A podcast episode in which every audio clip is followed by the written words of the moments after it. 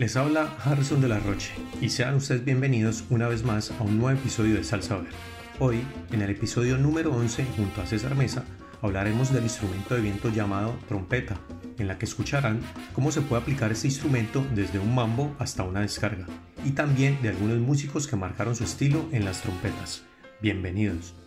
Podemos considerar que la trompeta es uno de los instrumentos más antiguos que se conocen, ya que en la antigüedad los hombres usaban instrumentos fabricados con medios naturales como cañas o cuernos para comunicarse.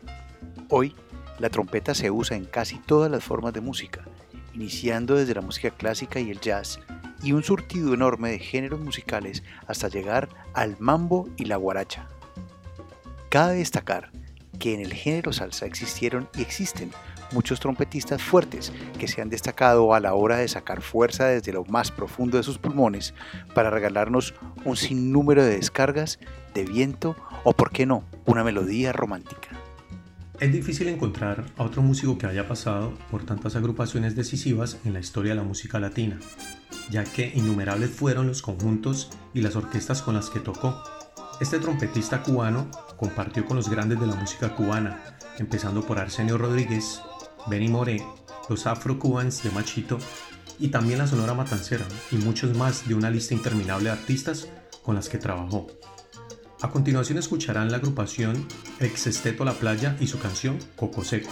Oído y atención al sonido agudo de la trompeta del cubano Alfredito Chocolate Armenteros y esta descarga de vientos que nos regala Chocolate. Disfrútenlo.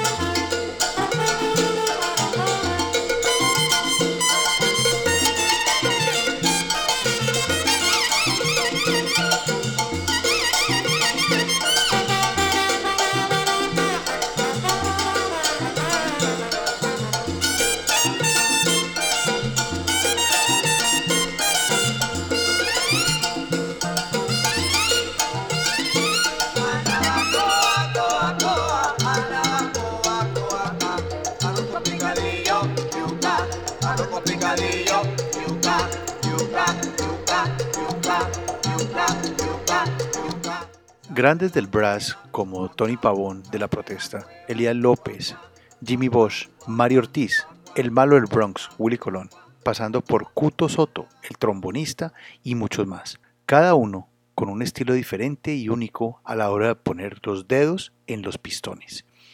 En algunos casos, muchos artistas han explorado instrumentos hasta llegar a seleccionar el preferido o con el que decidieron quedarse por el resto de sus vidas. Pero también en muchos casos existieron excepciones. Un caso muy particular es con el rey del bajo.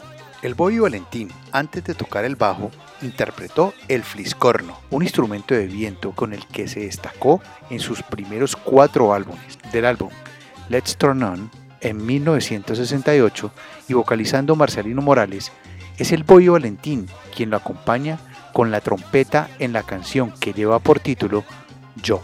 Disfrutemos de esa trompeta en manos del rey del bajo.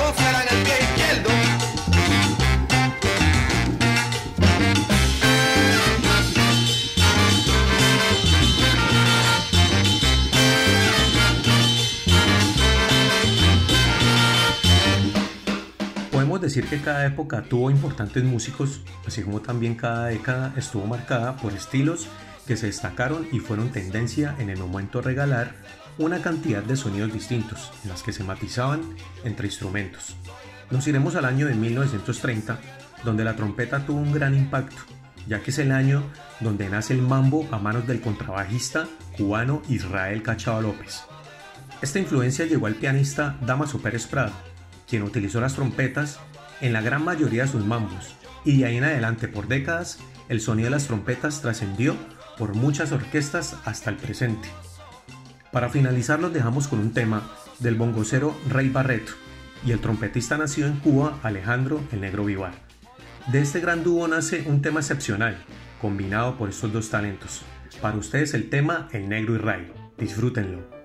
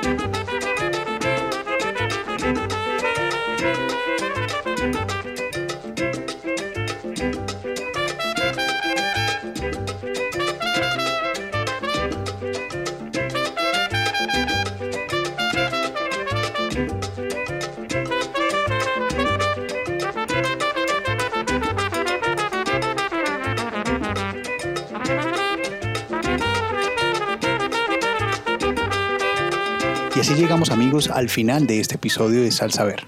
Recuerden seguirnos en nuestras redes sociales. En Instagram, arroba salsaver2020 y en Facebook, Salsaver. Encuéntranos en Spotify y en anchor.fm como Salsaver.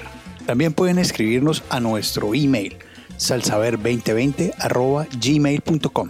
Todos los jueves, un capítulo nuevo. No se pierdan el próximo. Feliz salsa para todos.